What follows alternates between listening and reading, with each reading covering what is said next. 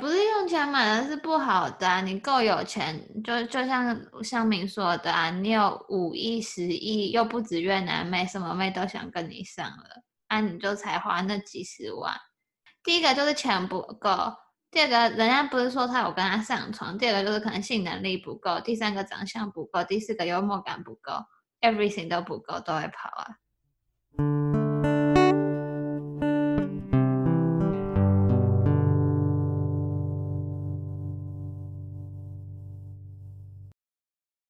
欢迎收听高阶喇叭，跟着我们运用设计的视角，从严肃的话题一起轻松胡乱吧。我是 Ken，嗨，我是康燕。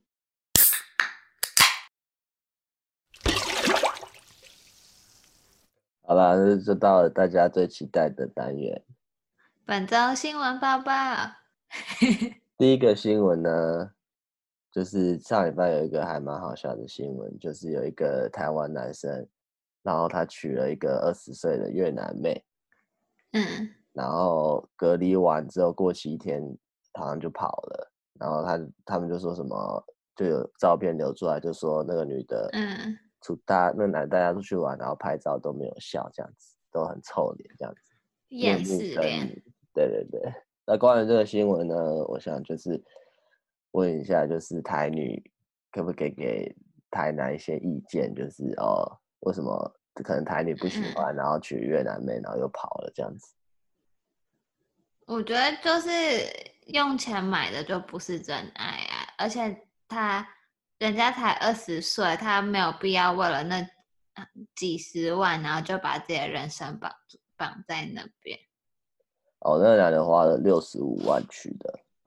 六十五万啊，六十五万又不是全部都给他老婆，而且而且就是有什么中介费啊，有什么什么的，一定不是全部全都给他老婆。除此之外，哪有人可能为了六十五万把他人生的下半辈子都都绑在这边？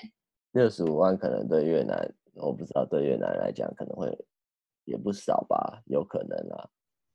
现在哦，台湾跟东南亚一样，不要小看人家东南亚的实力，好吗？是啊，但是就是说，用钱买的都是不好的，是不是？也不是用钱买的是不好的啊，你够有钱，就就像向明说的啊，你有五亿、十亿，又不止越南妹，什么妹都想跟你上了，啊，你就才花那几十万。第一个就是钱不够。第二个，人家不是说他有跟他上床，第二个就是可能性能力不够，第三个长相不够，第四个幽默感不够，everything 都不够，都会跑啊。哦，所以其实他如果现在他只花了六十五万，如果他花六千五百万的话，可能那女人就会乖乖的，是不是？对啊，六千五百万的话，我看到一堆台女，就是也愿意跟他结婚，不是吗？六千五百万，然后分分十年领完，那我觉得他这十年应该都会。很乖 对啊，你看，六十五万除以十二，顶多待个两年吧，对不对？哦，也是。啊，你六千五百万除以十二，一一个月就有好几好几百万。哎，我是觉得他可能就是讲的太美好了啦，这种就是那种处男，连交女朋友都没交过的。有可能哦，因为我看新闻的时候，他他爸他爸爸也陪他陪他这样子，就是对啊，就爸宝妈宝处男啊，这种爸宝妈宝处男到各国，不管到哪个国家都会被唾弃啊。也是啦，可能家里教育有问题吧，我觉得。对啊，那就是有点像我们哦，大家可以回去听我们有某一集，好像就是讲说哦，遇到。哪种男生请避而远之？有一种就是恶男，或者是那种爸爸啊、妈 宝啊。他感觉 就是恶男加妈宝吧，就是一直想上那种二十岁的年轻正妹，然后花钱买，然后因为又不敢。对他有没有可能是很很就是老实、忠厚、老实的男生？有没有可能？有可能就是忠厚老实型啊，不敢上酒店，然后也不太敢。去搭讪人家，就活在那个父母的保护层嘛，然后就一直踏不出那一步，所以导致至今都是处男。然后想说，好吧，那我就存个钱，大家都说哦，越南妹子奶又大，脸又真又白又嫩，然后又二十岁的，就是想的很美好这样子。然后可能他第一次就是，我觉得他可能把他娶回来，第一次才遇到真的人生面相，就是第一次跟女生相处啊，或者是第一次，嗯，就是有性生活啊，或者是第一次就是有个老婆等等的，那他就会觉得哦，那我就带你去高雄港玩。他他说的不是我有在唱高雄，他说 哦，我去高雄港玩，或者是我去带你去哪里哪里玩等等的，那他也。因为第一个，他们可能就第一次见面，或者不知道第几次见面，他们也不熟啊。那你，你我就不相信一个处男的性技巧是会有多好。当然，就是一个嫩妹就会觉得，哦，我要跟一个肥肥胖胖的男生上床，肥宅上床。刚开始我一定演一下嘛，那演了一两次之后，我就有点受不了了，然后就也不想行房。他不是就说，哦，他拿什么口红涂在他的卫生棉上，然后就说。就是我不想跟你上床，还是怎样？哦、然后就 对啊，然后就 然后就跑走了。啊，也是啊，只能说钱就可以买得了一时，买不了长久了。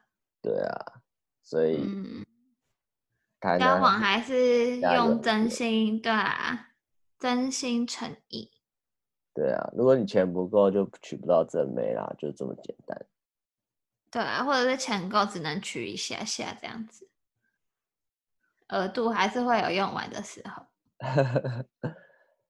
那第二个新闻，相信最近大家一定都有 follow 到，就是我们的共青团现在在各各种抵制那个西方的品牌，因为他们不想用新疆棉花。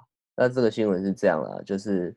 欧盟、美国、英国还有加拿大，在三月二十二的时候，把新疆四名的前任跟现任的官员，就是列入黑名单这样子。然后北京、中国就不爽，然后也禁止什么欧洲的入境，四个欧洲人，然后有议会成员啊等等之类的，反正就是有来有往这样子。那个欧盟啊，也就是。我也不知道为什么，就是忽然最近又开始，就是你知道，指责那个中国方面的新疆维吾尔族的人权的议题，然后最近就吵得很凶，因为其实已经有一阵子了嘛，就、嗯、因为就我们台湾人去年对早就已经知道说哦，前前阵就有影片啊什么什么公布，嗯嗯嗯，然后其中比较特别就是中向来就是比较中立的瑞士，然后也有公公布那个。首份的中国战略文件这样子，然后就是强调说哦，我们对人权的议题上面跟中国的价值观不同，这样。就最最近最明显的就是 hn 就有说他就是拒用就是新疆的棉花这样子，然后可能嗯。中国小粉红就说什么哦，他们有这样的声明，然后就抵制，然后就开始这件事情就是无限爆发。但是事实上啊，这个声明是 H&M 在二零二零年十月就发表，当时他们就说，哦，将来就不再用新疆的棉花，不采用就是相关的原料这样子，所以其实也是莫名其妙被新闻被抓出来，然后共青团就开始无限延上的那种感觉。那就是因为那个啊，就突进。欧洲禁止他们那些官员入境啊，等等的，所以他们才报复性把 H&M 抓出来骂了一顿啊。然后那些小粉红就看到，哦，就是原来我们现在要开始抓出、揪出那些就是不用新疆棉花的品牌，然后他们就去查了什么一个叫 BCI 良好棉花发发展协会，就是因为去年九月美国通过。就是防止强迫维吾尔劳动法，他就开始抓那些有支持这个法的品牌，就像 Nike 啊、艾迪达啊等等的，所以就是有点像是共青团刚开始只是在微博斥责 H&M，因为可能中欧的关系，他想要找一个品牌开刀，结果小粉红自己就开始脑补，就觉得哦，我们的老大叫我们做这件事，就把 Nike 啊、艾迪达抓出来等等的，就说哦，他们曾经也发。发表过这些声明，所以导致这件事情越越演越烈。然后我看那个报道，就是网络上报道，就说哦，他们发现 LV 啊，然后 LVMH 就是那个一整个集团、uh, 那种奢侈品的集团，也在那个 BCI 的，就是成员里面，只是他们没有主动发表相关程序。然后消防我就不知道到底要不要出征他们，因为一出征的话，就等于他们那些奢侈品他们都不能用。可是因为那个 LVMH 集团就很大嘛，就是呃。Uh. 那些奢侈品都是他们的、啊，就像连连那种化妆品、保养品都是 LVMH 旗下的，所以他们也就是有点像反倒不知道，就是要退呢还是要紧，就是有点神经错乱的感觉。哦，我感觉这件事最后就会有点不了了之啊。对啊，对啊，牵扯的钱实在太多了。嗯。金额太庞大，尤其是那些贵妇啊，有的没的。真的啊，这就跟一样，就是说着要反美，事实上还是想拿想拿美国籍的感觉是差不多的。也是啊，中国人总是这样口是心非。嗯，像我是台湾人，我就又诚实。如果我想拿绿卡，我想拿美国籍。你想身体也是双双重国籍？对啊，双重国籍啊，可是这中国人没有办法双重国籍，对不对？我记得。哦，对啊，好像不行啊，所以对啊，这是台湾的好处。对啊，对啊。哎，那最近那个疫苗也刚进来嘛，然后前阵子那个陈时中跟苏贞昌有、嗯、有在那边打疫苗，但是他不给别人拍啊，嗯、他是。在台大，然后自己拍，嗯、然后他没有给媒体进去直播这样，哦，自己自己拍那个照片这样子。那当然啦，我觉得这种事情多多少少都有可能是假的啦，所以也不用去，嗯嗯、也不用去吵，因为行政官员他们一定要做一个。榜样就是不管怎么样，就是要有有头有脸的人，然后愿意接种这样子啊。那我觉得那时候看美国在打的时候，我也都觉得有可能是假的，所以我们就先不讨论真假问题，嗯，自己是一定要做的事。那话又说回来，就是 AZ 疫苗，你觉得到底可不可以打？我是听说，就是这批 AZ 疫苗啊，就是因为是大韩航空空运来，其实正常来说。台湾的东西不是长荣就是华航运回来，那会有大韩航空运来，就是这件事情，就是也不算小道消息啊，就是我有听一些友人说的这件事情值得注意，因为其实 AZ 疫苗其实都是由印度啊或是韩国制成，就是虽然是什么牛津大学、欧盟那边研发的，可是他们制成其实是在印度或者是韩国制成，那通常疫苗是可以存放六个月的。那这是这一批运来的话，只能用三个月，那代表就是很可能是韩国人不想用的，然后来运来台湾。哦，你说有这个可能性是是？有这个可能性，对。不过就是话又说回来，就是 A C 疫苗在疫苗里面就是比较烂的疫苗。对啊，对啊。然后相对于那个莫德纳或是什么辉瑞还是什么？辉瑞，辉瑞。对啊，那我是不知道啦。我们这边也没有办法，就是说叫大家要打或是不要打了，因为嗯，就是至少现在美国那边，呃，像也开始打了。对，然后各个行业都可以申请，然后我有些朋友已经开始申请了。那你有朋友开始申请？嗯，我有朋友就是在加拿大已经打了一剂，不知道是打辉瑞还是莫德纳，因为他们这两种疫苗都是要打两剂的。那那两剂之间要隔二十八天，所以他因为他是在加拿大是比较偏医护型的人员，所以他已经打了第一剂，然后已经过了二十就是二十八天，可是他还没有等到第二剂，就等等于说哦那边其实有点小缺货，因为很多人在排队的，oh. 所以其实他虽然打了第一剂，可是他没打二第二剂的话，那个效益其实是还没开始的。没有，第一季已经有一点效力了吧？只是打到第二季的话，就变成可能九十几趴这样子。嗯，没有哎、欸，我记得，我觉得应该是跟子宫颈癌的那种疫苗很像，就是你没有完成这个整个疗程的话，其实就就不太算。哦，就也没什么用，就对了。嗯嗯嗯，当然了，我们这个是不专业拉拉赛 podcast，就是我们提供一些我们的 perspective 或给你们参考，那当然还是要自己以医疗评估方面去决定自己到底要不要打。是啊，我是觉得没有必要就先不要打了，等那个莫德纳之类的。我觉得对啊，我我应该我个人应该也会想要等莫德纳来再打。医护人员，或是你有什么特殊的？嗯嗯嗯，因为呃，台湾其实有跟莫莫德纳公司签署五百零五万剂的疫苗，然后预计第二季开始供应。所以我，我我个人啊，我个人假如真的要打的话，我应该会等到莫德纳再来打。哦，嗯，对啊，那大家就自己嗯评估一下。嗯因为我就是 follow 美国爸爸，大家也知道，美国爸爸现在打的是辉瑞跟 Moderna，然后还有那个 Johnson Johnson，Johnson Johnson 就是那个做那个婴儿娇生啊，娇、哦、生的那个品牌品牌嘛。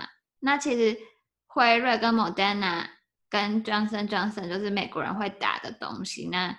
那他们打什么，我就跟风打什么。他们吃麦当劳，我就吃麦当劳；他们喝可乐，我就喝可乐。他们打什么疫苗，我就打什么疫苗，就这么简单。从第二次世界大战之后，没有，从第一次世界大战之后，历史课本就跟我们说，跟着美国人就会没事，所以我就相信历史。OK OK，好，给大家 参考，给大家参考。好啦，那今天的主题呢，简单来讲就是有粉丝私讯我们。然后说，哎啊，你们不是可能做设计啊、建筑相关的，那可以稍微就是介绍一下，就是可能呃建筑设计师的一天这样子。有粉有粉丝变态到想窥探 Kim 的私生活呢？哎，人家就好奇嘛。好啦好啦，我就发着我慈悲的心跟你们介绍一下建筑。哦，那我先，我先，你先简单讲一下你，你你上班是不是就也是跟一般上班族一样，嗯、还是有什么特殊的？嗯，其实其实就是跟正常上班族上班差不多，就我们就九点上班。然后我就会拿着一杯咖啡走进我的办公室，把咖啡 都会不会太低了，放在桌上，开启我的荧幕。然后因为九点半一到，然后就去厕所大便大半小时，十点再回来，是这样吗？我是没有那么夸张啊。不过我是有听说，我朋友就他们都是会九点多啊，十点多就去上厕所，然后看个股市，看完再回来工作这样子。哦，你是说一般上班族？对啊，对啊，对啊，一般上班族啊，哦、大家都会这样啊，迟钝啊。对啊，没有啊，那时候那时候其实厕所是最热门的，所以其实你也排不到厕所，尤其我们公司女厕只有四间。哦，吃完早餐就是最热门的时间点，就可能是早早餐或者是中午，就是要快放饭的那个时候，也是蛮热门的。提早先多十分钟休息。对对对，或者是。就午休回来那几分，就大家午休就跟跟小学有点像嘛。老师就会说：“哎、欸，为什么你刚刚不尿尿啊？你你尿尿时间的时候你就想玩嘛。那玩回来的时候再以生理的事情再去尿尿啊。”小职员就基本上跟一般的上班族差不多。对啊，就领那样的薪水，然后盯着电脑，用着软体。哦、oh，OK OK。好啦，那这一集就到这里。这一段好像废话。好啦，没有啦。那那你还是要分享一些东西啊？那你要分享什么？好啊，那我可能就先分享一下，可能跟大家比较不一样的话，就是一个建筑案子的过程。我觉得大家比较想了解应该是这个部分，就是在一个案子其实也有分成前期、中期、后期等等的。那我们我们就会分成。像 S D 阶段、D D 阶段跟 C D 阶段。那 S D 阶段的话，就叫做 schematic design，就有点像是刚开始的设计发想，就是你这个设计案要长怎样，那些概念性的东西会是怎样。就是你会一可能，嗯我们公司就会去找一些竞图啊，或者是有些建商就会委托我们公司去做一些案子，我们就会做个基地调查，然后。关于这个案子的 program，就是它的它的空间是要做什么的，然后去做一个初步的设计。那通常这样的设计其实不会发想的很完整，就是顶多初步的平面图会配出来，那立面外观会配出来，然后这就算是 SD 的阶段。那我们 SD 的阶段就是看到这个竞图会不会拿到这个，就是这个比赛会不会拿拿成变成我们公公司真正的案子，可以赚钱的案子，或者是这个建商到底要不要选用我们这个方案，那才会进到下一步，也就是滴滴。嗯，那。滴滴就叫做 Design Development，就是你听到 Development 这个东西，就是它要开始发展了嘛。那要开始发展的话，就是刚开始说 SD 初步的那些平面图，就是要变得很很准确。哦，从平面图先开始着手。嗯，应该是说每个每个案子可能会，就是一定是很多东西很多的点会同时发展，那只是把这个刚开始比较。呃，比较设计发散的东西，我们把它再收回来一点，然后变成一些施工图啊，或者细部设计图啊。那 CD 的部分就是我刚刚说的后期的部分，就是叫做 construction document，就是你要开始出图了，就是你那些已经决定好的事情，你要把那些细节图都画画出来，就是但是你的墙面啊，墙面跟墙面的接缝是怎么接的，你的。地坪是要用什么材质？那材质是涂料是什么？然后呃材料是什么？要怎么去拼？那你的可能可能假如是砖的话，那砖跟砖之间的缝隙要留多少？要留 three mm 呢，还是 five mm 等等的？然后、嗯、然后当然就是因为是建筑嘛，所以一定会送送给那些法规啊政府审核。那审核好过的话，就会。开始施工发包，就是开始，呃，发给工程厂商啊，或看这个案子会不会顺利发包出去，然后才会开始营建。嗯嗯，就是这个是大概的过程。嗯，呃，主要用比较多的软体是什么？其实我们公司几乎什么软体都会用，就像 Rhino iRevit、AutoCAD、SketchUp、Inkscape、V-Ray，然后 Lumion。就是这这个前面刚开始讲的，就是可能三 D 建模的软体，那后面的话是 render 的软体。那当然最平，不管是平面啊，或者是设计科技会用的 Adobe 系列，我们公司也都会用，就像 Illustrator 啊、Photoshop 啊、InDesign。哦。然后可是它会使用的时期，就是跟我刚刚讲说，我们做建筑的前期、中期、后期的流程可能会。惯用的软体会比较不一样，然后因为每个人熟悉的软体不一样，所以很容易就是说，哦，你可能 Rhino 比较强，你可能就很容易就是一直加入竞图的部分，因为它是一个比较曲面，可以用 Grasshopper 去操控它的各种奇怪的形状。哦。那假如你是 Revit 比较好的话，你可能就会做比较后期的事情，就是你要怎么把这这些东西。画的很细节、很细部，就是，嗯，你的外观是怎么样的？所以 Revit 的话，可能就比较偏中期、后期啊。那 AutoCAD 的话，其实像机电，就是跑管线的那些技师，很常用 AutoCAD。那可能这些会用 AutoCAD 的人，就可以去跟他们去沟通吧，就说哦，我这些管线要放在哪个位置？嗯。那那我想问一下哦，就是以你刚刚说 SD 就是概念性的净土的那个阶段，那我就假如说我是一个业主，那你们这个阶段到底你们到底在干嘛？就是我有什么我有什么可以期待的？嗯，通常业主不是好，你就想象你这个建商好了，假如我的业主是个建商，Okay. 那你是不是有一块地？对，那你需要再卖很多钱。赚很多钱，你要赚很多钱，那你有一块地，那你就是要盖个住宅或什么？假假设它是一个住宅好了，那我们就以第一最最初步的就是帮你做基地分析，就是你的风向啊，你的日照啊，或者是你未来的结构是什么？那我们我们我们公司会有个技术中心，它就会分析哦，你这边的日照可能春分。或者是冬至的时候，它的日照可以覆盖的覆盖率是多少？那你适合建到多多高等等的。然后你适合建到多高的话，那你的结构要用什么？你是要用 RC 或者 SRC 或 SC 就是你要用，就是呃钢筋混凝土啊，还是还是那个 SRC，就是 steel，就是就是有那个钢构，就是钢筋混凝土，就是有点像是我们我们现在就是比较矮矮层楼，就是老住宅会用的，就是钢筋混凝土，就是只有钢筋，然后跟水泥这样子。那 SRC 的话，就是有嗯钢构的部分，那钢构的部分就可以建得比较高。然后 S，对对对，然后你就可以看你的建物是要使用什么材料，那因为使用的材料会不一样，那它的造价就会不一样。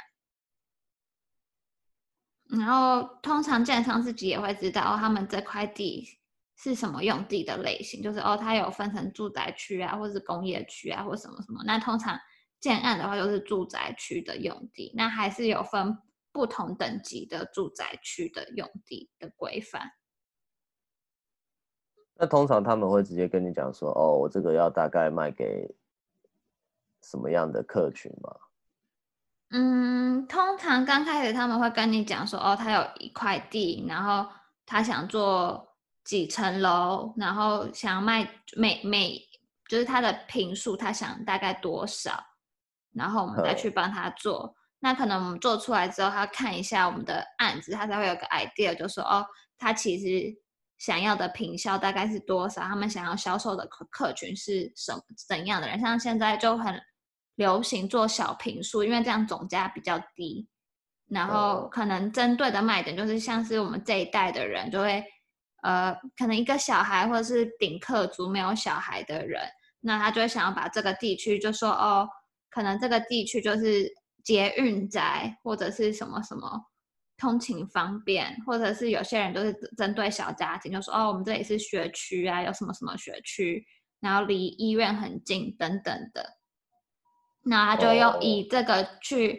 应该说以销售的点去反推成你的 concept 要做什么，就是哦，他会觉得哦，这个族群可能比较喜欢木质调，就是觉得哦，自己自己比较呃有点像文青啊，或者是什么什么，就希望可以用木质调一点的去做它的外观里面，或者是他可能觉得这个宅住宅他想卖的就是阳台的空间。那他就可能会说，哦，那我需要多少的阳台空间等等的，去设定他他他要怎么去买。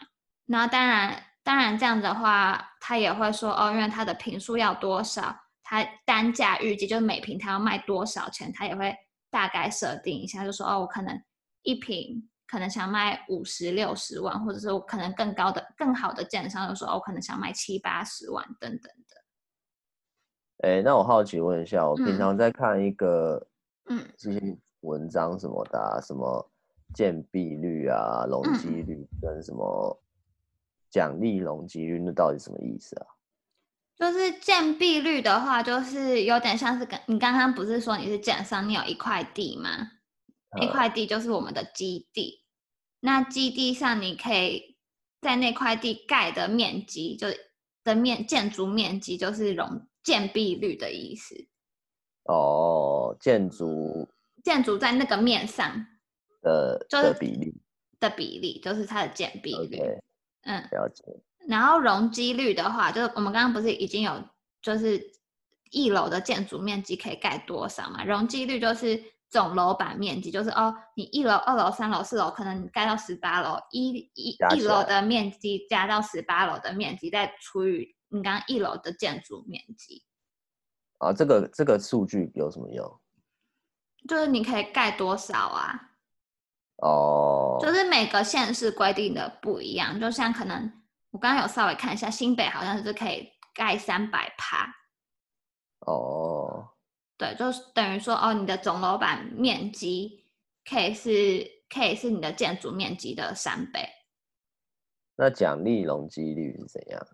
奖励容积率就是有一些算是条例或是法规是规定说哦，假如我们今天盖的这个建物是绿建筑的话，它是有黄金级或是钻石级的绿建筑的话，它就可以奖励你的容积率，就你的呃，像刚刚说新北可以盖三百趴嘛，那假如你是钻石级的绿建筑的话，你就可以加六趴，就等于你可以盖三百零六趴。哦，算的很细耶。就是哦，你本来其实你这块地像新北只能盖三百趴，那可是你盖盖成了一个钻石级绿建筑，你就不是变三百零六趴嘛？那多那个六趴，你的坪数坪数可以卖的坪数就变高，就等于赚的钱就变多了。呃，那我常常听到有人在讲坪效，那这是怎样？就刚刚不是有说容积率嘛？就等于说哦。你可以，你可以有多少面积？就是我们刚刚不是有，呃，就是类似哦，你你可以盖成像刚刚说新北是三百趴嘛，就可能说哦，嗯、你的面积是一百平，那你现在就有三百平的的容积。可是因为其实像一些公共设施，阳台啊、雨遮啊，公共设施其实是可以销售的，可是它其实没有含在这个容积里面，所以就等于说哦。哦所以，所以就是说，哦，可能，可能就是，哦，我们有三百平，可是因你的阳台跟雨遮其实不含在那三百平里面，所以你的阳台可能是三百，就加阳台的面积可能变三百五十平好了。那可是你阳台也是可以卖的。嗯，对啊。对啊，对啊，所以平效就是你可以销售的面积除以基准容积。呃，就像除了这些之外，我们还要做。一件事情就是人人的进出入口，我们要放在哪嘛？不是都是要坐北朝南啊，或是看刚刚那个阳光的，就是日照分析啊，或者是风向分析啊，或者是看捷捷捷运的出入口，或者是交通位置，哪边是交通要道，哪边哪边是靠比较宁静的小巷子，那我们的出入口是要怎么开？那另外停车位要怎么过等等的，也算是我们刚开始初步会把这些这些呃 circulation 就是先先提案出去。哦，然后再看他们决定有没有地方要修改的。嗯，嗯，对。哦，所以这边你们在前期也稍微要想一下。对，可是其实像你刚刚说的，建商在意的点就是卖不卖钱，所以他们其实最最重视的就是。嗯，平面啊，或者是平效的部分，然后跟我们要怎么去吸引他的客户，就是我们这个建筑的外立面，跟他们 target 的客户是有没有 match 的，跟或者是跟他他要买的这块地的价值观是不是有有 match？那那个 design development 的这个步骤嘞？Design development 的步骤就可能像刚刚说的前期的部分，可能已经客户已经定案了，就说哦，我们喜欢我们喜欢这个这个提案，那我们决定我们就用这个案子。那可是你在往下深入的时候，你可能会发现哦，客户喜欢这个案子，可是他发现哦，原来这个外立面的造价那么贵，或者是等等的，就是哦，我们可能要用玻璃帷幕那。那玻璃帷幕要用用哪一种玻璃帷幕？我们的隔音窗是要用哪一种隔音窗？或等等，就是更朝实际面向去钻研，或者是已经定了这个案子，可是很多其实是可以修正的，像是像是哦，他觉得其实他这里的日照其实是很强烈的，那他可能要用一些 louvers，可能屋顶他想要再盖更多的那种百叶啊等等的，那我们就会再去做修正。就有点像是结结构啊、材料啊定都要定案。那另外更更往内钻研的话，就可能室内空间啊、廊道啊、廊道廊道我们要做四米呢，还是三米呢？楼高要做挑高要多少呢？然后梯厅梯厅你的电梯要几台？那容容纳的人数要十五人还是几人等等的？对啊，就是等于是对对，就要。更多细节的部分要进去进去研究，像是就是平面图，就是可能要画的更细一点，那立面也要画更细一点，就是材料跟材料要怎么去接，结构跟基点要怎么拉出来。呃，那最后一个阶段就是比较没什么了嘛，出图。嗯，出图就 construction document，就是。算是已经已经都定案了，就像我们刚刚说的，我们找了机电顾问啊，管线间要在哪里，HVAC 要怎么放，我们找了材料商，石英砖、美耐板等等的，都已经找好，都已经确定了。那我们就要开始出图，就是呃那些很细部的图就是要出图，然后开始印印出来去督审啊，就是审核过了等等的。哦，那我可以问你嘛？就是像假设做比较多公部门的案子嘛，嗯嗯，那你觉得台湾的政府啊，公部门这方面啊，有什么不好的不好的陋习吗？嗯，我个人是没有很很认真跟他们打过交道。好的，假的。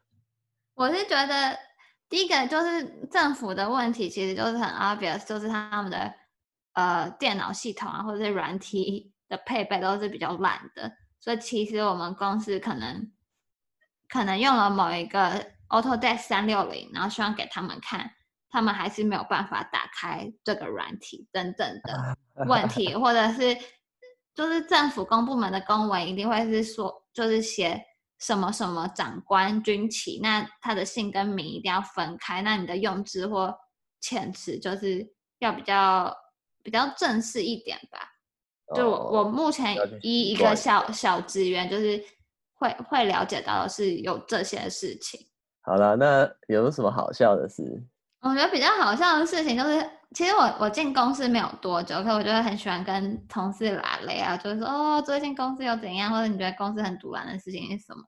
然后就说，因为我们最近公司就是在勾选说哦，就是你常用的那些软体有什么公，然后因为最近因为一年份到了吧，然后公司就要买新的软体，就正版的软体给大家用。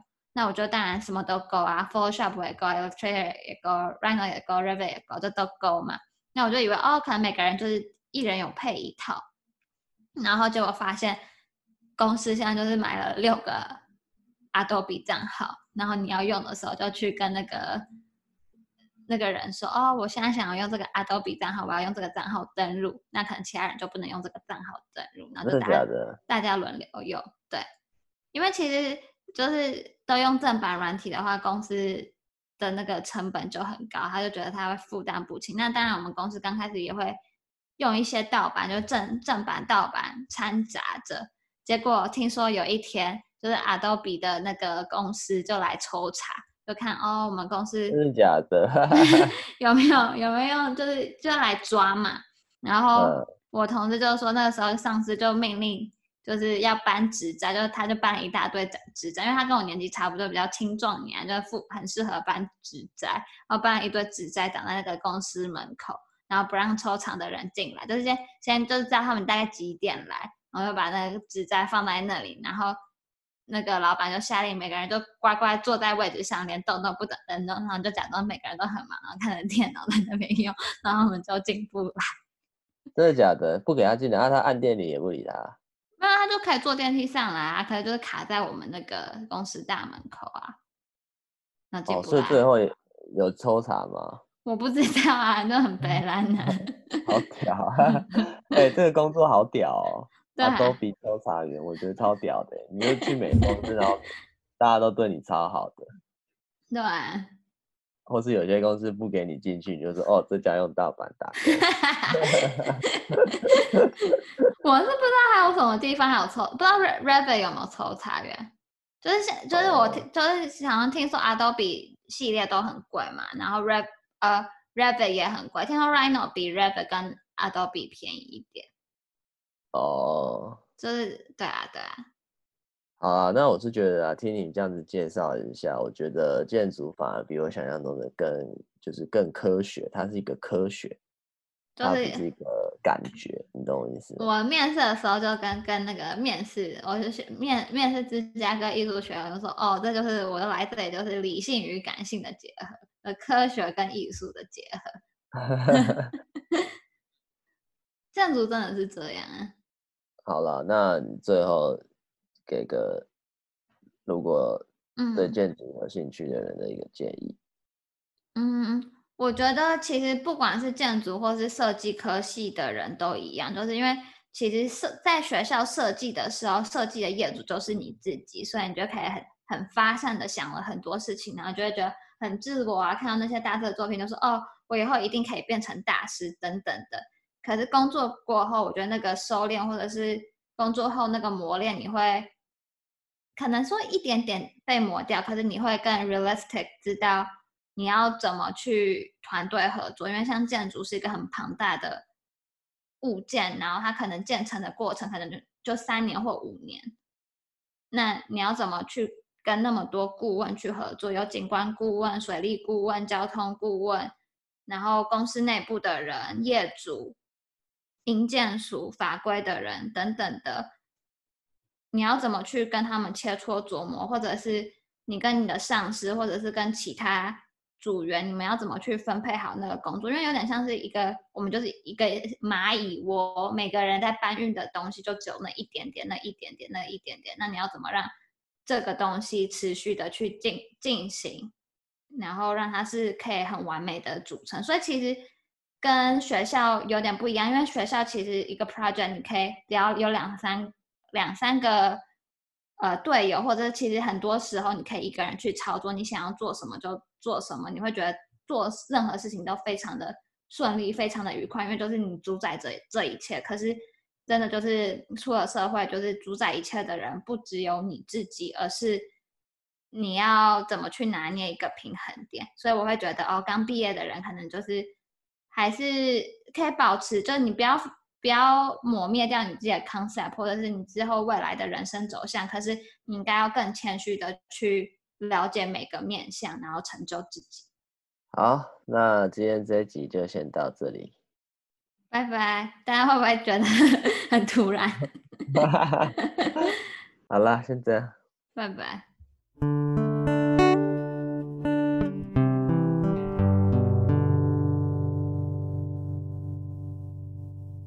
就是还是在提醒大家一下，如果觉得就是身边有朋友会喜欢的话，可以分享给大家听。然后我们在 Spotify、iTunes、Google，还有 Listen Notes，还有 SoundOn 都有，就都可以听，还有 KKBox，所以 大家就是都可以，都可以都听一下。以一传十，以讹传讹，继续分享我们的爱与和平。